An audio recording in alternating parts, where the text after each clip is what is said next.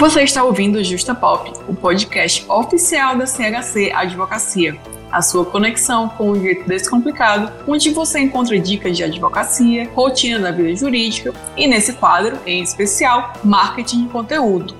É essencial para quem quer expandir a relevância da sua marca, seja individual ou empresarial. Aqui é a Mariana Salles. E aqui é o Edson Rezende. Somos advogados e sócios da CHC.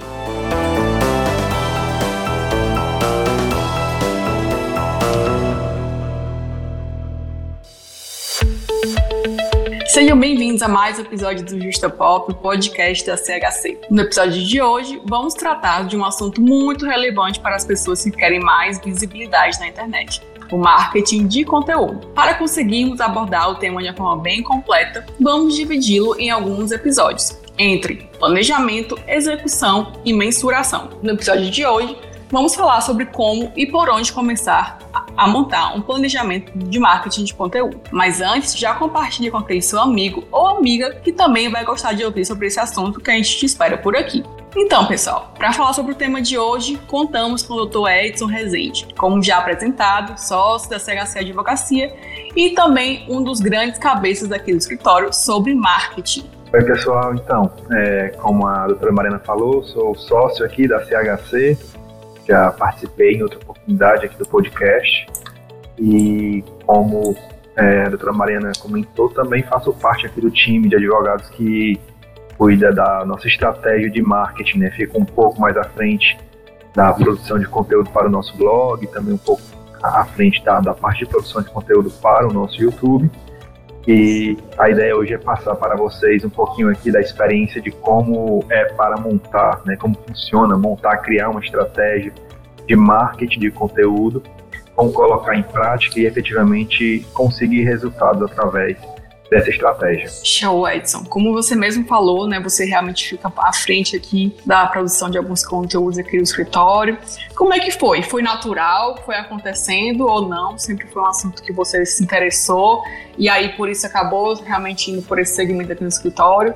Pode falar um pouquinho pra gente como é que foi essa sua inserção nesse mundo do marketing? É, a, a minha inserção é até um pouco interessante porque eu não tinha muito contato com é, o marketing de um modo geral, né? Obviamente como consumidor muito, mas como é, profissional que trabalha com isso, nem tanto. É, e chegou um momento, na época eu era trainee aqui no escritório, em que é, precisava né, de é, suporte mesmo, auxílio, para que a gente conseguisse é, fazer com que a nossa estratégia, principalmente do blog, engrenasse. Né? Então, fui convidado para compor o projeto, é, acabei me apaixonando pelo assunto, pesquisei bastante, fiz cursos online e hoje, é, graças a essa iniciativa lá do passado, é, posso contribuir um pouquinho aqui com o assunto, né? Mas, a bem da verdade, foi uma experiência bem desafiadora, porque, embora seja algo que já tenha muito conteúdo na internet, e acho que hoje a gente é até agraciado por ter essa possibilidade de achar essa informação fácil, de forma acessível, na maioria das vezes gratuita, é, não é algo muito comum para o jurídico, né? não é algo muito comum no cotidiano do advogado ou do operador de direito. Então, foi sim um certo desafio e, obviamente, hoje é motivo de orgulho aqui, não só para mim, mas com certeza para todo o escritório. Muito bom, Edson. De fato, é algo que na nossa faculdade né, não era uma preocupação da gente, né? De como se portar nas redes sociais, de como captar clientes através das redes sociais. E isso tem muito a ver realmente com a forma que a gente lida com a internet hoje em dia, né? Realmente como um, um instrumento do nosso trabalho, uma vitrine também, né, do nosso nossos serviços. É, e eu acho que é por isso que é tão importante, né, e tão relevante a gente tratar sobre esse assunto cada vez mais, né? Claro que a gente, né, enquanto advogado, tem as limitações impostas pelo Código de Ética, Estatuto da OAB, enfim. Mas é importante também a gente saber como é que a gente pode agir, né? E como é que usa a internet ao nosso favor.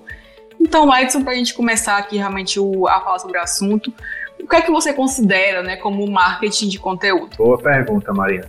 Para quem é leigo no assunto, é, a definição mais clara seria a forma de conseguir atrair, conquistar clientes pela divulgação de conteúdo, geralmente gratuito, né?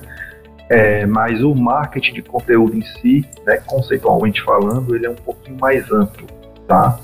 É, eu até gosto de fazer o contexto de imaginar uma situação de uma pessoa que quer vender um produto ou serviço na internet, não tem nenhum cliente e precisa vender aquele produto de uma forma mais imediata. Essa pessoa muito provavelmente vai ter que é, investir nas vias tradicionais de marketing, né? fazer campanha publicitária, pagar ali por anúncio para conseguir chegar até aquele público. O marketing de conteúdo ele acaba trazendo no final das contas o mesmo resultado, o cliente, né, a sua porta para que conheça o seu produto ou serviço e possa ali gerar uma venda, mas ele tem um caminho um pouco diferente, né?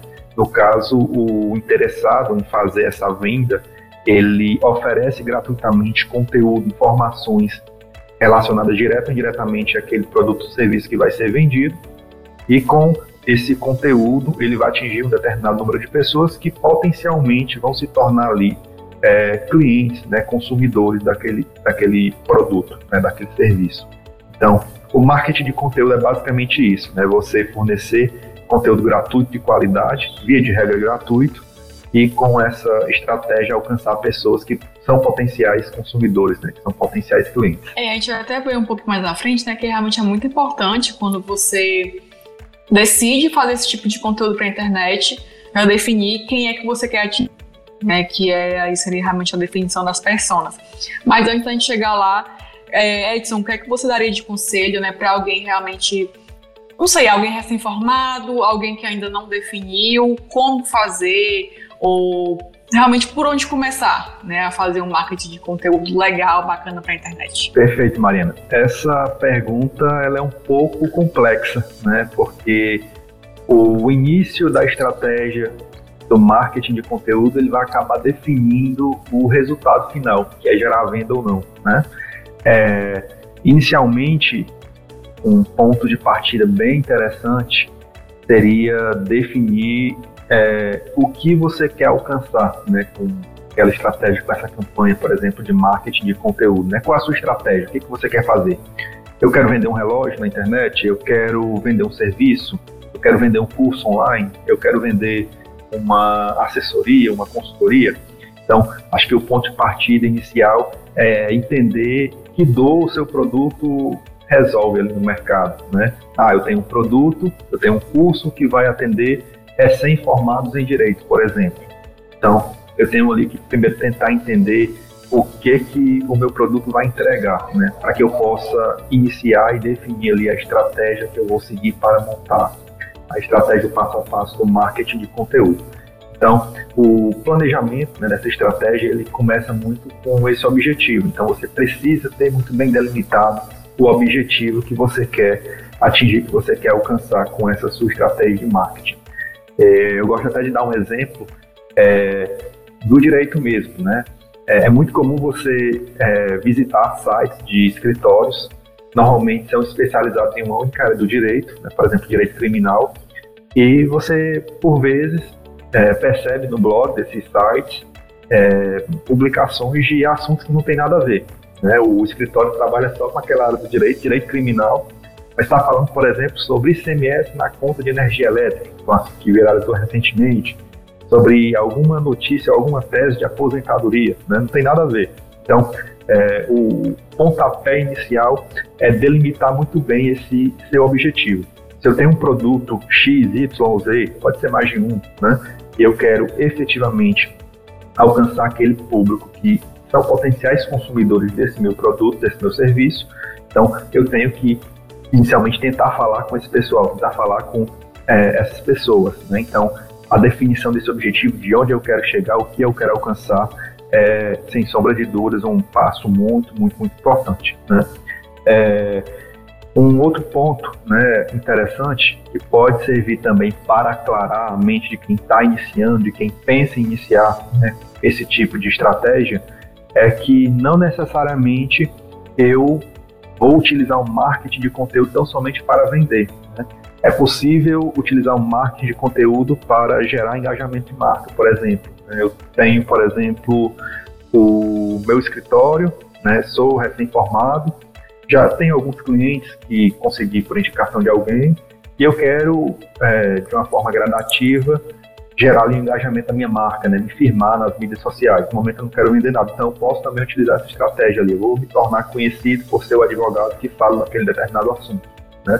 Obviamente, no futuro, quando tiver a intenção de vender alguma coisa através dessa estratégia, vai ser mais fácil, porque você já vai ter ali é, alguns seguidores, né? Então é, é, é bem mais simples, bem mais fácil de você conseguir fazer essa implementação.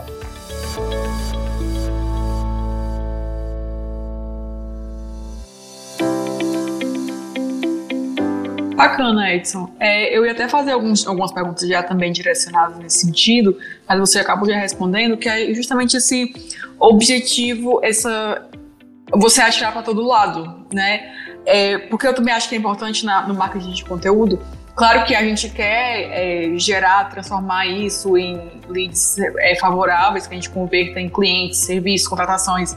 Mas eu acho que, além de tudo, é muito importante você criar autoridade no assunto que você está se propondo a falar né, que você vire referência, que as pessoas te coloquem no Google e ah, essa pessoa aqui é conhecida por falar nisso, e aí eu vejo que ela se garante, que ela sabe tudo que está falando. É, então, realmente, quando você citou o exemplo né, do escritório criminal, que ia falar sobre ICMS, é claro que a pessoa pode até sanar uma dúvida ali, sei lá, com, aquele artigo que está sendo publicado no site, mas no momento que ela vai repetitivamente procurar, buscar né, uma assessoria jurídica, alguém para tirar essa dúvida, para, sei lá, ingressar com a informação judicial, é muito possível que, a, que aquela pessoa que está tirando aquela dúvida na internet não vá contratar a pessoa que está naquele, naquele escritório, né, quando ela vê que realmente é um escritório que não atua naquela área. Então, fica até um, um pouco assim contraditório todo um aparato, né, você deslocando pessoas para redigir textos, é, fazer artigos, para você no final acabar não, não conseguindo converter né, aquilo ali. É, e você também acaba não, não usufruindo, né? Não, como é que eu posso dizer? Não conseguindo nem converter aquilo ali que você está realmente querendo se propor, né? Enfim, a colocar na internet. É, exatamente, Mariana. É, e até um parênteses sobre essa tua fala é que se isso não for muito bem delimitado no início, muito possivelmente vai gerar um problema lá na frente. Não é nem pelo fato de não chegarem é, potenciais clientes qualificados, que vão acabar chegando, mas você vai ter um número muito, muito, mas muito maior de pessoas que você não quer receber. Imagine, por exemplo, esse escritório criminal recebendo contato de pessoas que, oh, estou querendo entrar com ação para reaver o ICMS da minha conta de energia elétrica, né? Eu quero entrar com ação de alimentos. Esse escritório ele vai ter um trabalho, ele vai ter uma demanda não atendida muito alta e isso potencialmente vai gerar a perda de um ativo importante que é tempo, né? Então, é, começar já adequado no sentido de tentar direcionar o máximo possível esse conteúdo para o público que você quer atingir, seja para vender algo ou não, seja para gerar engajamento de marca ou para educar o mercado, é, é, é o ideal, né? É, até um exemplo bem bacana que eu costumo ver, e até, até certo tempo atrás tinha essa finalidade muito forte de educar o mercado, era o canal da Doma Arquitetura no YouTube. Né? Adoro!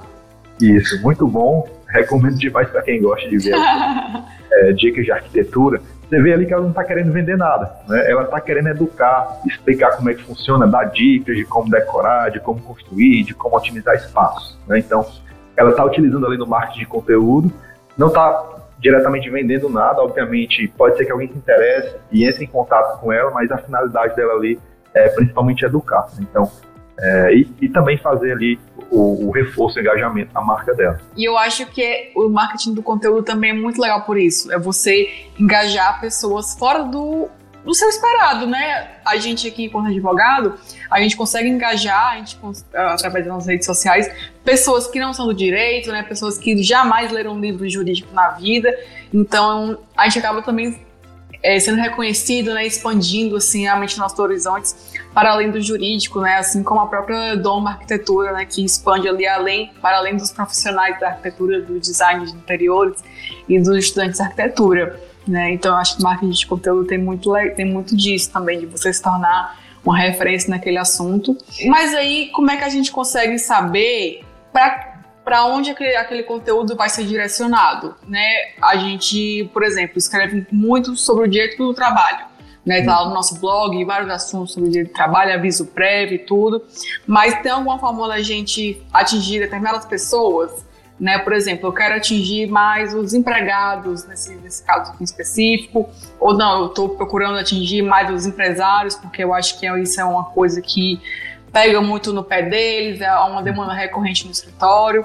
Como é que a gente pode fazer esse direcionamento tratando sobre o mesmo assunto? Ótimo, perfeito. Essa, Mariana, até pouco tempo era uma dúvida bastante comum, principalmente no meio jurídico, né? Porque é, um determinado assunto, por exemplo, é, servia para dois, três tipos de clientes, né? Você deu um exemplo muito bom do direito de trabalho. Você vai falar ali, por exemplo, sobre horas extras e você pode estar conversando sobre o mesmo assunto com o empregador, com o empregado e às vezes até com o advogado que quer pedir hora extra e está querendo entender um pouquinho mais sobre aquele ramo do direito, vai que ele seja de outra área, né? Uhum. É, normalmente é, se utiliza muito né, para se alcançar esse público mais específico. Algumas técnicas, a gente vai conversar um pouquinho sobre elas aqui ao longo desse, dessa nossa conversa, né?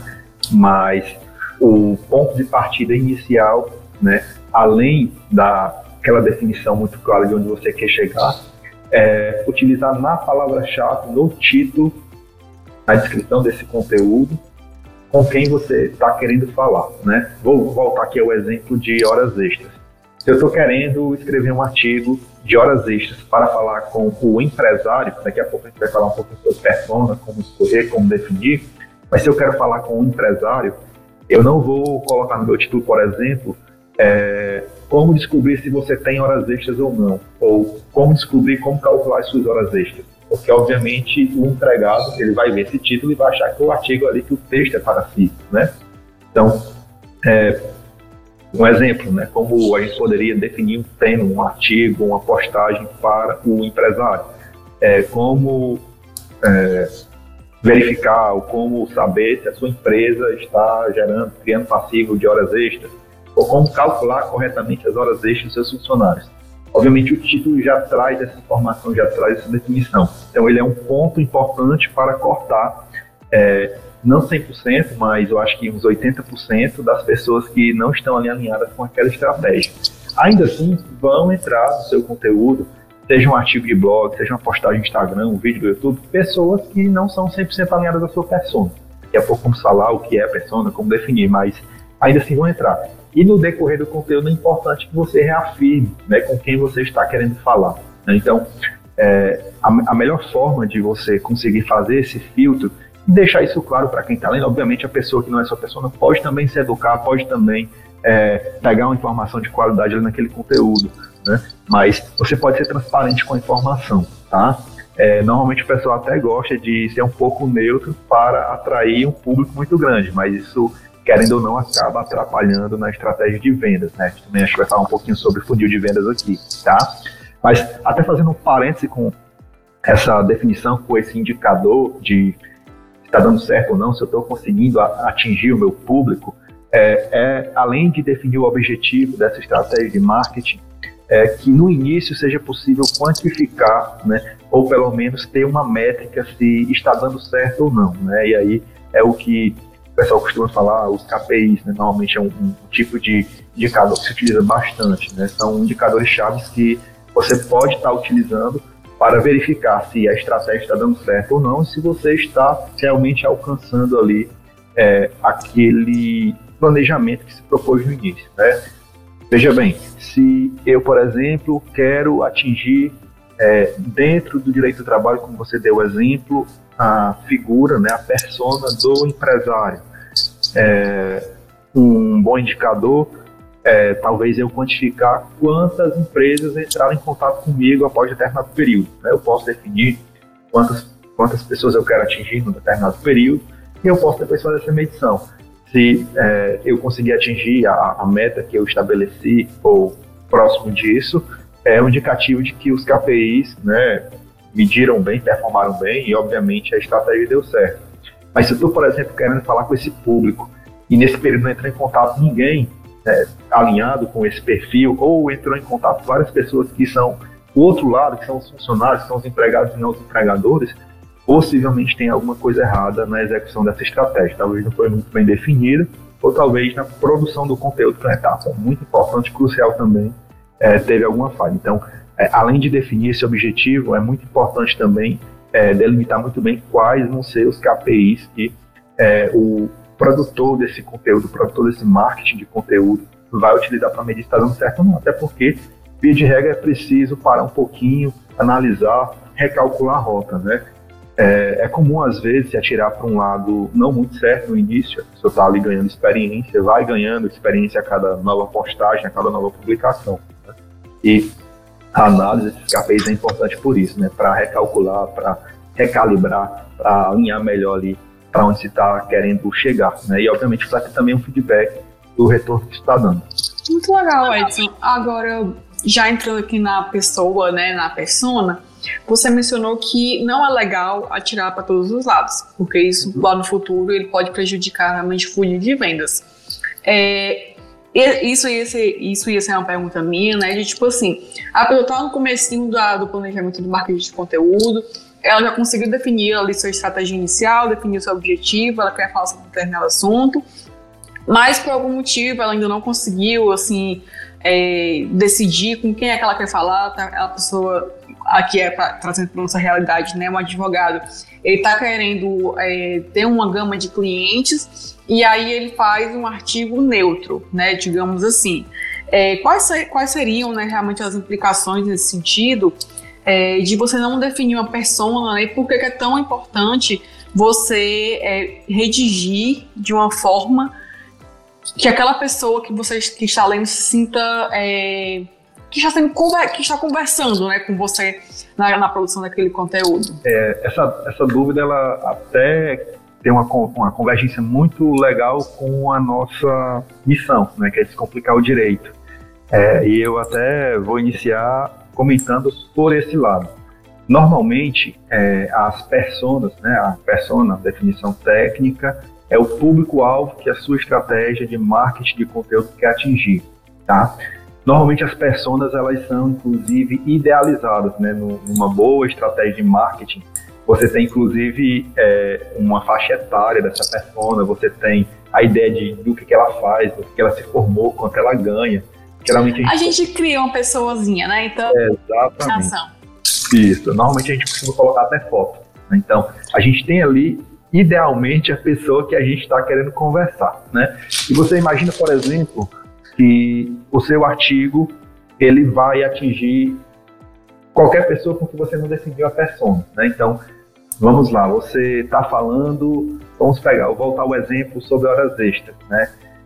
Se a sua persona, por exemplo, for um executivo, uma pessoa que trabalha em empresa que tem uma remuneração alta, que já tem uma pós-graduação, obviamente a linguagem, embora descomplicada, como a gente faz aqui na CHC, ela precisa ser um pouco mais técnica, né? Aquela pessoa, obviamente, ela vai ter um conhecimento melhor um pouco do português, né, e de outras regras de redação. Então, você precisa falar um pouco mais formal, digamos assim, com ela. Formal não quer dizer que precisa ser complicado. Obviamente, você pode ter uma linguagem clara, objetiva e acessível, mas precisa ter ali uma linguagem um pouco mais é, formal com essa pessoa. Por outro lado, se você for pegar o mesmo assunto, né, horas extras, e falar, por exemplo, com uma pessoa que também é empregado, mas que não teve as mesmas oportunidades, né, a pessoa que, por exemplo, é, trabalha é, no chão de fábrica, né, trabalha numa função é, que não demanda, por exemplo, um nível superior de, de, formação mesmo, técnica pessoal, né? Obviamente a linguagem que você vai ter que utilizar para essa pessoa é diferente, né? Você vai precisar meio que imaginar como ela vai entender o que é um adicional de hora extra. Né? Se você jogar lá no seu artigo adicional de hora extra, esse executivo, possivelmente, quando ele lê a informação, ele já vai ter um pouco de noção sobre o que é aquilo, né? Mas, por exemplo, essa pessoa que não teve as mesmas oportunidades, né, que tem um nível de formação um pouco mais baixo, você vai precisar explicar que tem uma, um artigo né, na Constituição, tem uma legislação que traz essa previsão, que traz esse direito, meio que trazer esse esclarecimento. Né? Então, até a linguagem que você vai utilizar é diferente. Né? É, se você for, por exemplo, utilizar um jargão, um ditado popular no seu conteúdo, no seu artigo, para deixar a linguagem mais é, descontraída, né? O que vai funcionar com esse executivo não vai funcionar com essa outra pessoa, entendeu? Então, até a forma de redação vai ser impactada a depender dessa pessoa, né? Então, na, na, na minha concepção, esse é um ponto já bastante prejudicial, né? Você vai ter ali o seu jeito de falar, o seu jeito de escrever, isso vai ser ali impresso nos seus artigos, nas suas postagens, nos seus vídeos, mas você não vai se comunicar bem com o seu público-alvo, porque você não sabe quem é o seu público-alvo. É como se você estivesse fazendo ali, escrevendo uma carta para qualquer pessoa ler. Né? Você não sabe se a pessoa vai gostar, por exemplo, de ter um momento mais descontraído no conteúdo não, de ter uma palavra mais formal ou não, se ela precisa ter um esclarecimento um pouco mais aprofundado, porque ela não teve ali aquela oportunidade de ainda ler um pouco sobre aquele assunto. Né? Então, esse é um ponto que possivelmente talvez seja o principal. Né? Você não vai conseguir se comunicar bem. E não conseguindo se comunicar bem, muito provavelmente não vai gerar o engajamento que se deseja com o marketing de conteúdo. Aquela pessoa vai dizer, ó, oh, esse cara aqui fala do assunto, eu não entendi nada. Né? Embora o seu o artigo... objetivo não vai ser atingido, né? É, exatamente. Embora o artigo possa ser um espetáculo de, de informações técnicas, mas não conseguiu é, é, atingir ali o objetivo que é se comunicar com aquela pessoa, né? E um outro ponto também interessante é que esse aspecto ele também vai reverberar de uma forma diretamente alta no final da estratégia que é fazer ali a conversão. Se aquele cara não entendeu, se aquele cara não teve uma conexão com a estratégia, com o conteúdo, com quem está falando com ele, muito possivelmente ele não vai voltar para pegar mais informação, ele não vai se sentir estimulado para fazer um contato, né? Então, esse é um problema que possivelmente não vai ter como se transpor, né? Normalmente quem é nessa definição da persona acaba tendo muito problema e dificilmente consegue vender alguma coisa. Por isso que é bem comum é, pessoas que fazem essa estratégia de divulgação de conteúdo gratuito precisarem investir dinheiro em campanhas para vender alguma coisa, né? porque muito provavelmente não estão fazendo de uma forma bem alinhada, de uma forma bem adequada. Quando você pega, por exemplo, é, um, um, um, canal, um site, um perfil no Instagram que tem essa definição já clara, você consegue inclusive identificar público que aquela pessoa está querendo falar. Né? Então, é, é, é algo que com certeza faz toda a diferença. É, e acho até um ponto interessante compartilhar aqui com quem está nos ouvindo, é como definir essa persona. É muito simples. O que, que a gente pode utilizar para definir essa persona? Né? Você tem que olhar para o seu negócio e a pessoa, o seu cliente ideal que você está querendo vender. E aí eu vou até dar um exemplo aqui. Vamos supor que eu quero vender um curso é, sobre cálculos trabalhistas. Eu quero ensinar advogados a vender a fazer cálculos trabalhistas, por exemplo, né, utilizando o sistema PJ Cálculo, que é uma ferramenta que está em alta, que foi recentemente lançada e que em breve vai se tornar obrigatória na Justiça do Trabalho. Estou querendo vender isso para advogado. Qual o público-alvo que eu quero atingir? Já sei que é advogado, mas é qualquer advogado? Não. Né? É o advogado trabalhista. É qualquer advogado trabalhista? Ou só aquele que, que, que tem ali aquele interesse em aprender e fazer sobre cálculo? Né? Porque, obviamente, tem colegas por aí que talvez não tenham interesse em fazer cálculo, contratam um calculista, um contador, ou tem escritórios que têm setores de cálculo, né? Então, eu preciso ali identificar muito bem quem é, qual é o público que eu quero atingir. Se, obviamente, eu quero falar com um advogado trabalhista que faz cálculo, que quer aprender a fazer sobre cálculo, eu não, não vou fazer, por exemplo, uma postagem para o advogado criminalista, tributarista, por aí vai. Então, eu preciso especificar muito bem quem é esse público, né? Ah, eu quero atingir, Mariana, por exemplo, o, o recém-graduado da faculdade. É o cara que saiu da faculdade, acabou de passar no AB, vai atuar no direito do trabalho e, obviamente, vai precisar desse conhecimento para ter sucesso na carreira. Então, eu preciso identificar quem eu quero atingir, né? E uma vez é, identificado esse público, aí você vai, obviamente, adotar as estratégias para conversar com esse público, né? Como é que esse público costuma se comunicar? É no blog? É no Instagram?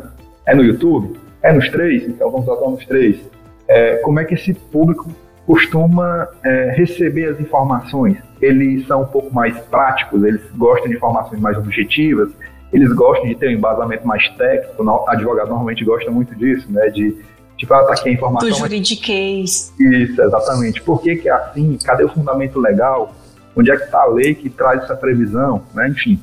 Então, eu vou identificar de, de, um modo assim bem amplo, bem geral, a melhor forma de gerar essa conexão, né, de gerar essa relação.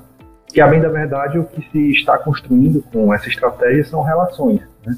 Você é, conversa ali indiretamente com aquela pessoa, É, e pode ser que você seja respondido, né? Ela se sentiu ali é, atraída pela forma como você conseguiu passar aquele conteúdo e possa contratar, no caso desse exemplo, esse curso. Certo, Edson. Mas aí eu consigo, então, ter mais de uma persona? Sim. É, embora no direito normalmente as perguntas sejam respondidas com depende, né? a, a resposta para essa pergunta é sim, tá? É, não é obrigatório que você tenha uma única persona, né? Não é obrigatório, por exemplo, que um escritório de advocacia tenha uma única persona. Só é importante que você converse de uma forma bem específica com as suas personas, tá? E aí eu posso dar, inclusive, o exemplo aqui do escritório. A gente tem várias personas, né? Não, não temos uma única persona. A gente tem aqui no escritório entre quatro ou cinco, eu diria que até seis personas, tá? É, se eu tenho, por exemplo, essa persona é, do advogado que quer aprender sobre cálculo, né? E eu também tenho a persona do é, cliente que quer entrar com reclamação trabalhista ou empresário que precisa se defender de uma reclamação trabalhista, eu preciso ter conteúdos para ambos, né? Porque eu não posso só colocar no papel, na minha estratégia, que eu tenho várias personas e, no final das contas, não falar com esse público. Então, uhum. se eu uhum. tenho a persona do empresário, eu preciso produzir conteúdo de qualidade para me comunicar com esse público, né, com o empresário. Se eu tenho a persona do advogado trabalhista, eu tenho que produzir conteúdo para ele. Então eu posso ter quantas pessoas eu quiser, né? Desde que eu tenha uma estratégia muito bem definida de como eu vou me comunicar. E aí, óbvio, a linguagem para cada uma delas é diferente, os termos, né? Os assuntos. A é, abordagem também desses é, temas, né? Isso aí, Edson, até como exemplo mesmo da, das horas extras, né? Que você citou que a gente pode ter ali umas horas extras, o um artigo de horas extras para os empregados, um artigo de horas extras para o empresário. Seria interessante, por exemplo, eu fazer dois artigos diferentes sobre o mesmo assunto, com abordagens diferentes, caso as nossas personas fossem justamente essas pessoas, né? O empregado que quer ajudar uma reclamação trabalhista e o empresário que acabou de receber uma reclamação trabalhista, por exemplo. Sim, sim. É, é, é perfeitamente possível trabalhar dessa forma. É, uma única ressalva seria é, não escolher personas que conflitem entre si. É importante, é importante. Porque pode ser que você seja procurado para fazer, por exemplo, executar ou vender um serviço, é, um mesmo serviço para duas pessoas que não teriam ali uma certa compatibilidade. Mas uhum. sim, se eu tenho, é, voltando ao assunto de horas extras, uma pessoa que é o advogado, eu quero vender, por exemplo, uma consultoria para o advogado que é, saiu da faculdade, já passou na OAB e precisa ali de um pouco mais de prática para poder atuar com segurança. E eu quero vender também é, uma boa defesa para um, um, empresário e também talvez uma reclamação para é, um, um, reclamante, né, um empregado, um funcionário. Eu posso sim ter essas três personas, eu posso me comunicar muito bem com elas. Eu posso sim abordar o mesmo assunto dentro é, desse, desse, desse métier, né, dentro dessas possibilidades. Um exemplo muito claro é a aposentadoria. Né? Normalmente, escritórios que atuam com servidores públicos e também com empregados da iniciativa privada, quando vão tratar desse assunto de aposentadoria, né, veja, é o mesmo tema, aposentadoria. Você consegue tratar de forma bem específica é, com cada uma das pessoas. Né? Obviamente, nesse caso, há uma diferenciação, existem regras próprias para as aposentadorias públicas e para as aposentadorias do regime da Previdência Social, né? mas é, você consegue sim trabalhar esses assuntos de uma forma bem delimitada entre as pessoas.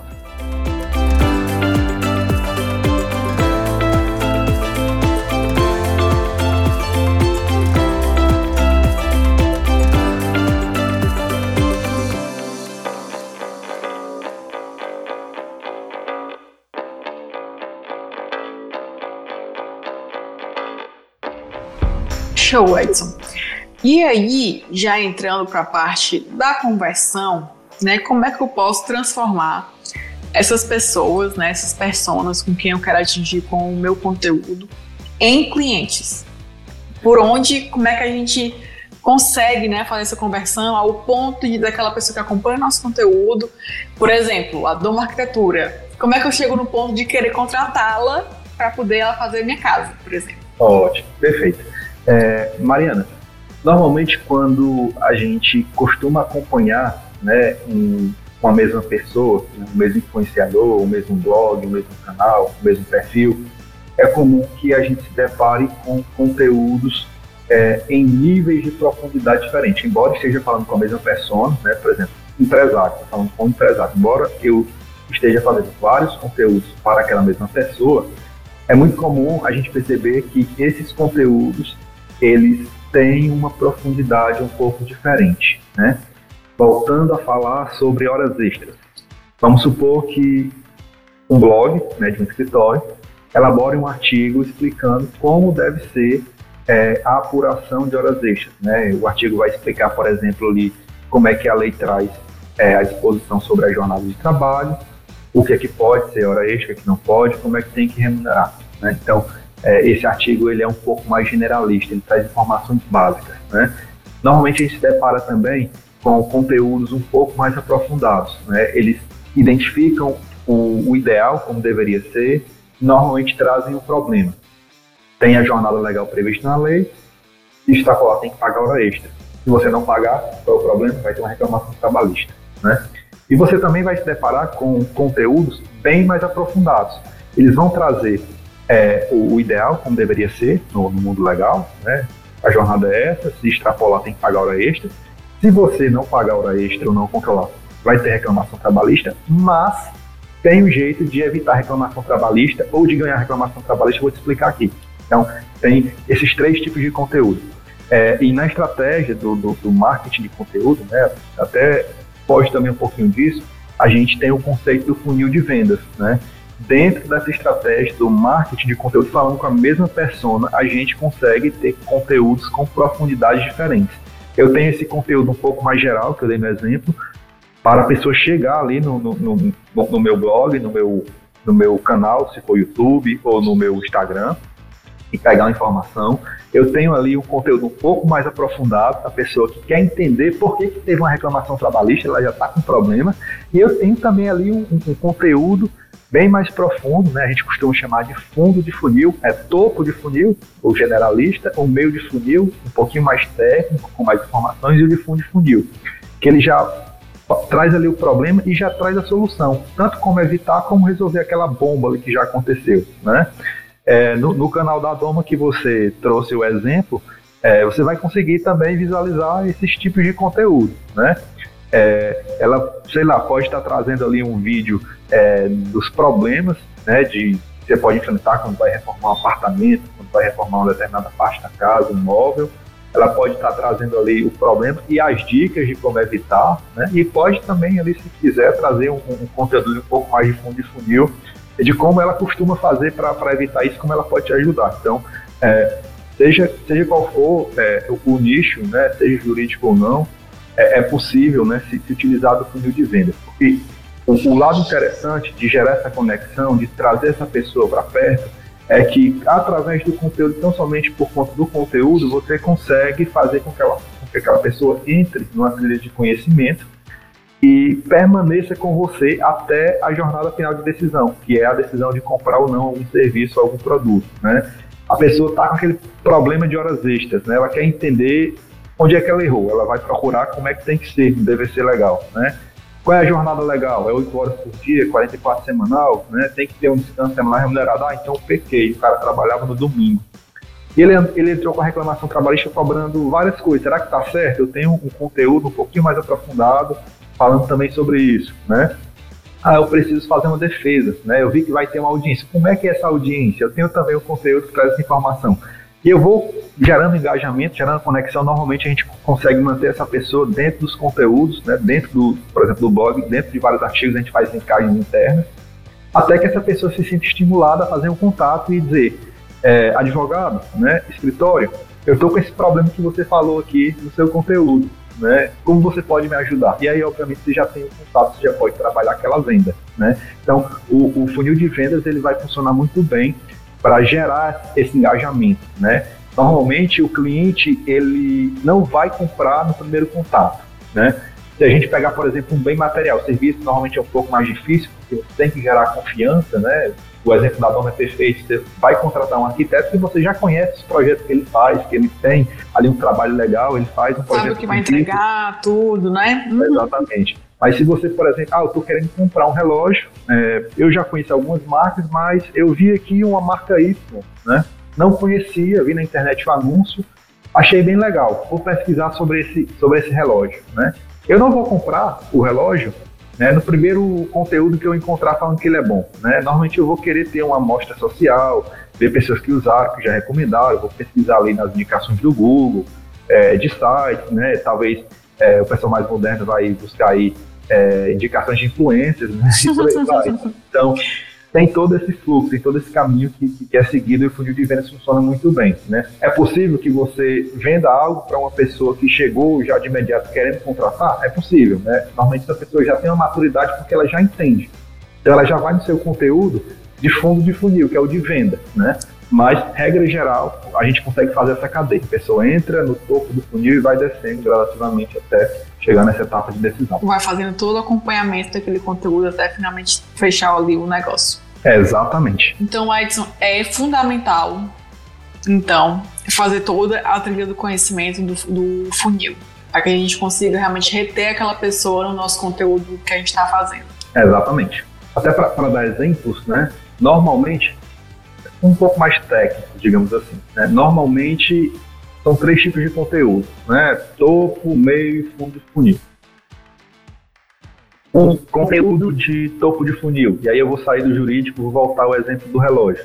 Um conteúdo de topo de funil, ele normalmente é definido como um conteúdo de aprendizado e descoberta. Né? A pessoa está aprendendo sobre aquele assunto, ela está descobrindo aquele assunto.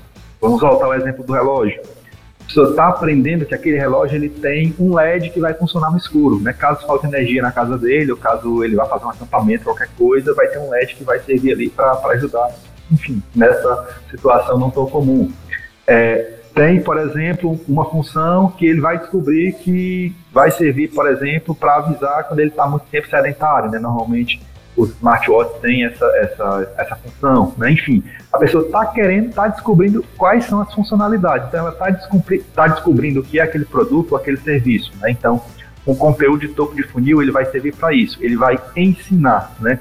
Ele vai mostrar o que, que é aquele produto, como ele funciona e para que, que ele serve, né? Quando a gente desce um pouquinho, a gente vai ter informações um pouco mais, é, eu diria até, que vão aumentar, vão gerar considerações é, e ações com serviços adicionais. Pegando o exemplo do relógio, eu já sei que ele tem essa função de avisar há quanto tempo eu estou sedentário, qual é a hora de levantar, eu já sei que ele tem, por exemplo, essa função de LED, de servir de lanterna, é, mas eu fiquei sabendo aqui que a bateria dele não é tão boa, ela demora um pouquinho, comparando com a da concorrência, é, ele tem esse ponto é, de desvantagem. Mas em compensação ele é mais barato, né? Então, é, no, no, no, meio de funil a gente vai ter conteúdos, né? De costumamos falar de reconhecimento e de consideração, né? A gente vai considerar as vantagens e as desvantagens. A gente vai considerar o problema e as possíveis soluções que esse produto ou esse serviço pode resolver. Né? Então, normalmente é, a gente costuma trabalhar com informações que vão é, até mesmo estimular esse lado crítico, né? Esse lado mais é, psicológico do, do, do, do, potencial cliente. E por último, né, no, no, na, na, etapa do fundo de funil, né, o conteúdo de fundo de funil, ele é muito voltado para estimular a decisão, para estimular o contato, para estimular a vontade de comprar, né? A pessoa já descobriu as funcionalidades, já sabe como é que funciona, já percebeu que tem alguns contras, né? Não, não é só um conto de fadas, tem ali é, o, o ponto desfavorável, a bateria não dura muito no caso do relógio, e em compensação, comparando com o preço do, do mesmo material, do mesmo equipamento da concorrência, ele é desvantajoso, mas, é, e aí no, no, no controle de fundo de eu estou aqui com a promoção imperdível para a pessoa comprar, né? eu estou aqui com algum estímulo, né? enfim, então você consegue trabalhar isso de várias formas, né? Quando é produto, né, que você vai vender um produto, é muito mais fácil porque você tem vários gatilhos mentais que você pode utilizar, mas quando você está tratando ali de uma estratégia para vender serviço, aí você tem que trabalhar muito bem essa etapa do funil, que é a de fundo, para poder trabalhar ali o convencimento, né? Mostrar uma confiança geralmente funciona muito bem.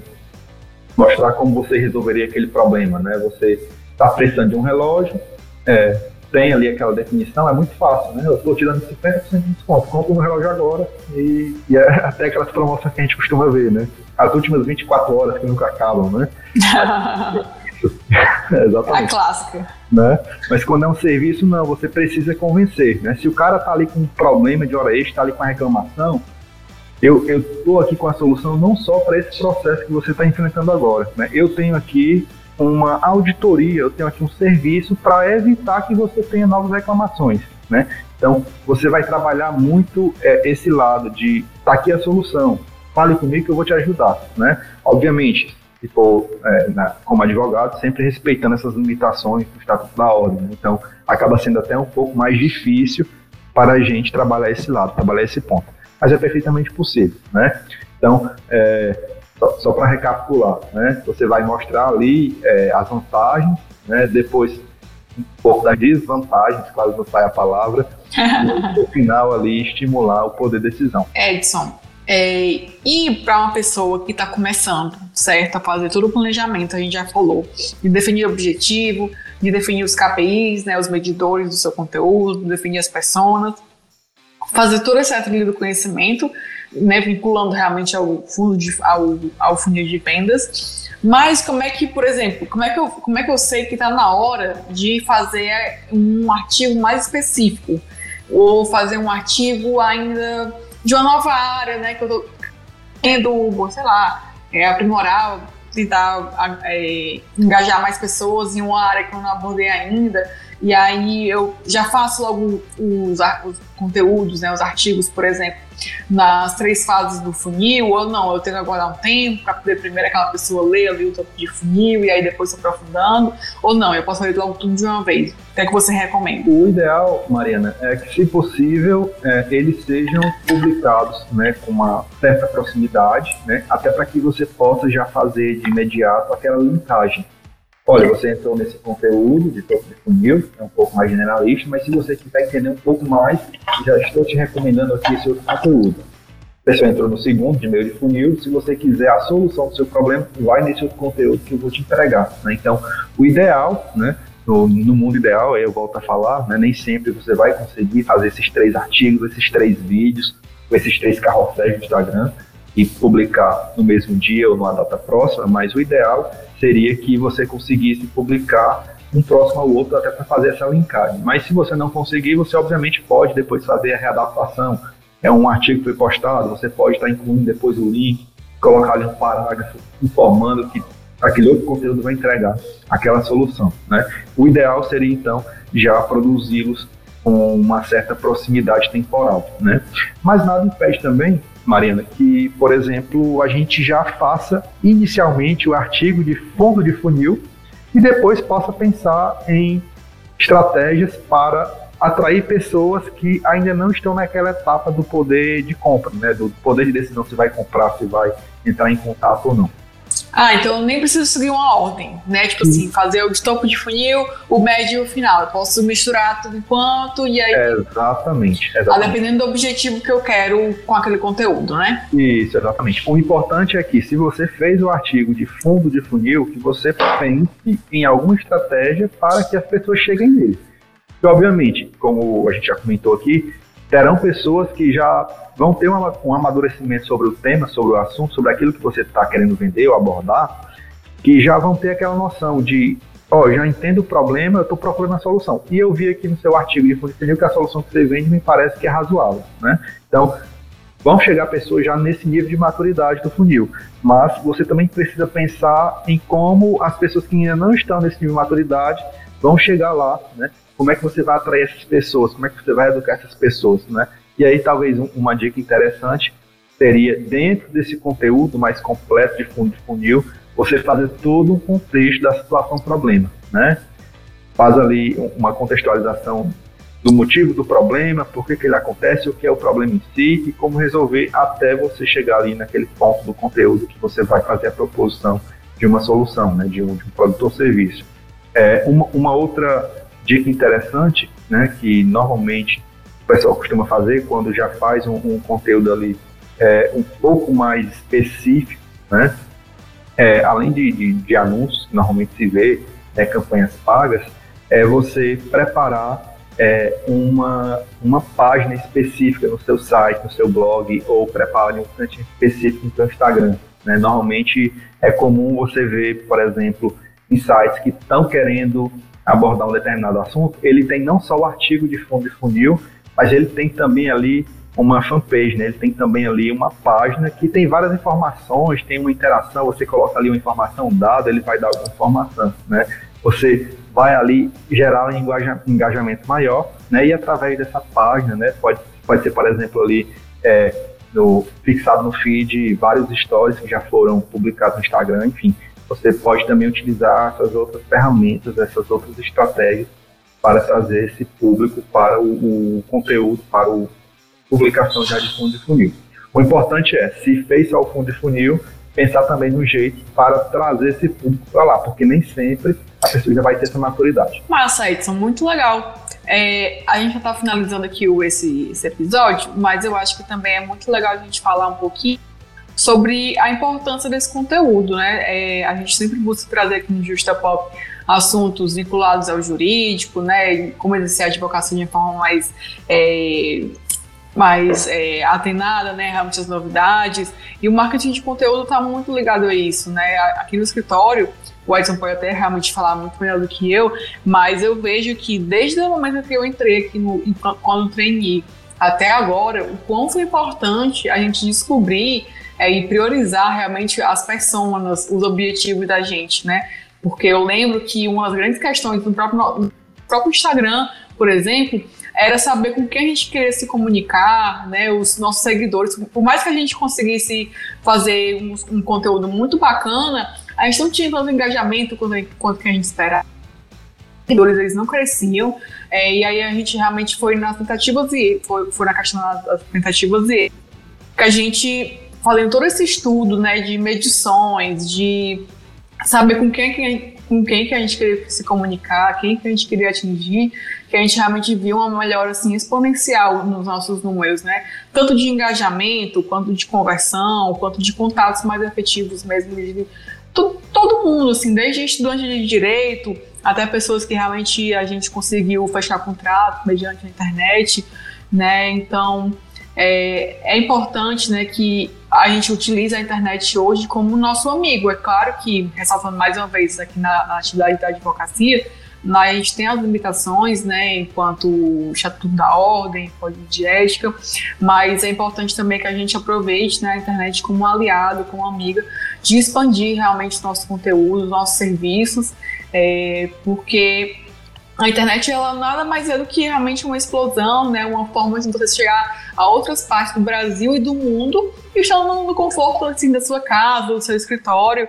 É, e é por isso né, que é tão importante a, a, abordagem, né? E é fundamental também, cada vez mais, a gente estudar sobre o marketing de conteúdo. É, exatamente, Mariana. E tem até um ponto que normalmente é, me deixa muito intrigado, é que a gente costuma até medir a qualidade de um determinado serviço ou de um determinado fornecedor comparando com aquilo que a gente costuma fazer aqui no escritório, né? É, por exemplo, se eu estou ali é, entrando em contato com o fornecedor de um determinado serviço, estou querendo fazer uma festa de aniversário, entrei em contato com o buffet, né? O cara não me respondeu adequadamente, eu entrei no site dele e eu vi que o artigo dele está falando Lex não, não tem ali uma estratégia definida, fala com qualquer pessoa, enfim, né? Você, você costuma até dizer, ah, esse cara não é muito antenado aqui para essas modernidades da internet, como você bem falou, né? Então, a gente costuma até é, ter esse senso crítico mais aguçado, né? Para é, analisar melhor eventuais fornecedores que a gente vai contratar, né? E claro, também com certeza é, isso é uma, é uma oportunidade fantástica, né? Todos os dias a gente se depara com pessoas que estão aí é, ganhando é, milhares e milhares de clientes, milhares e milhares de seguidores. Não somente, obviamente, tem um conteúdo de qualidade, são pessoas agradáveis de se acompanhar, normalmente se diz muito isso na internet, mas principalmente porque elas sabem explorar essas ferramentas, né? Elas sabem, por exemplo, fazer muito bem essa estratégia da, do marketing de conteúdo, tem o fundo de funil muito bem delimitado, conseguiram planejar muito bem a persona, né?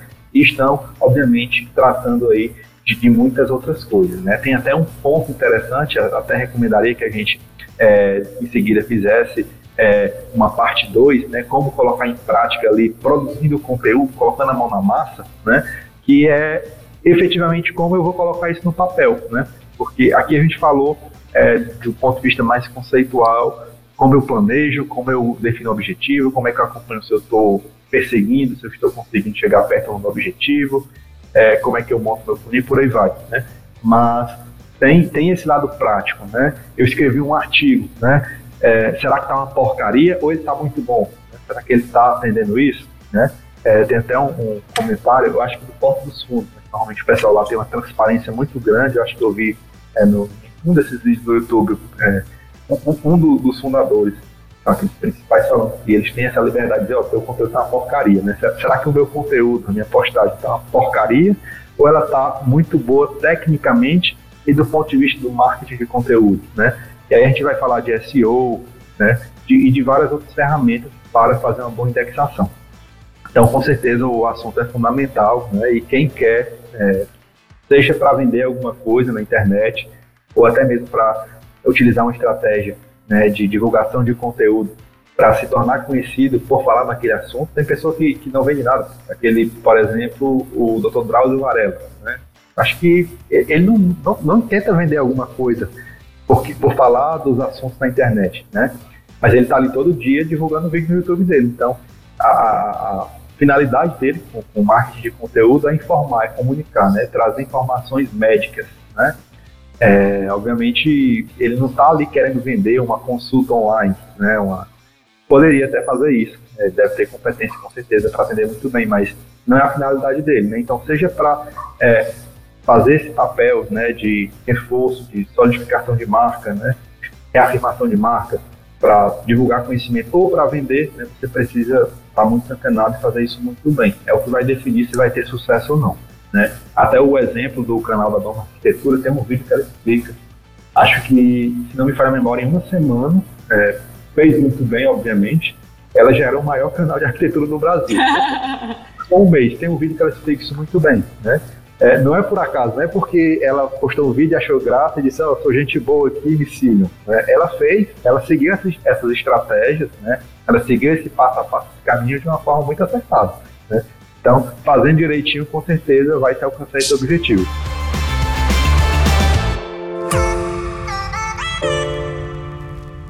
Então, para finalizar, Edson, você quer dar aqui, fazer as honras para dar alguma dica aos nossos ouvintes? É, alguma coisa de relacionada ao marketing de conteúdo, advocacia, ou não, alguma série que você assistiu essa semana e quer falar aqui com nossos ouvintes do podcast? Perfeito. É, eu vou indicar um livro é, ele não necessariamente está atrelado ao marketing de conteúdo, na verdade, fazendo um comparativo com isso, ele é até bem retrô, mas ele vai mostrar, e isso é que eu acho muito interessante, como se vendia antigamente e como se vende hoje. Né? É, o nome do livro é, você vai conhecer, né? É Saber Vender da Natureza Humana, do Daniel Pink. Né? Ah, esse é massa. Boa indicação, Edson. E ele basicamente vai explicar como é que se vendia antigamente. Saiu o vendedor de porta em porta, com catálogo, com produto, entregando a amostra grátis. Né? Hoje em dia, não. Você está precisando comprar uma escova de dente eletrônica, né? Você vai dar um Google ali, vai pesquisar qual é o melhor modelo, quais são as funções e por aí vai. Então, esse livro ele vai trazer essa, essa abordagem né, de como era, de como se tornou e também um pouquinho da, das tendências. Né? Esse livro ele tem, inclusive, forma totalmente digital, então vale a pena conferir. É, e para quem está querendo aprofundar um pouquinho o marketing de conteúdo em si, né, a Rock Content tem alguns cursos, inclusive gratuitos, a gente pode deixar aqui a, a descrição é, no, no, podcast, é, que você vai poder entender um pouquinho mais de forma mais técnica, né, como é que funciona, mais dicas práticas de como montar, de como colocar em prática, até mesmo de como colocar a mão na massa, de como produzir o conteúdo. Então, essas são as dicas que eu deixaria, com certeza vão é, agregar para quem está nos ouvindo. Muito boas, Edson. Inclusive, o livro é muito bom. E eu também vou indicar um outro livro, o do Philip Kotler. Eu não sei se é esse mesmo sobrenome dele, mas ele é considerado o pai do marketing moderno. Ele, inclusive, tem um livro, tem vários livros, né, de referente ao marketing, mas a minha dica de hoje é do marketing 4.0 do tradicional ao digital. Que aí ele vai falar realmente como é que deu essa guinada, o quanto que é importante realmente a gente se manter antenado na internet e utilizá-la ao nosso favor e na mesma pegada do da saber vender na natureza humana, ele vai fazer também essa mudança, né? Como até mesmo o próprio título fala, que é do tradicional ao digital.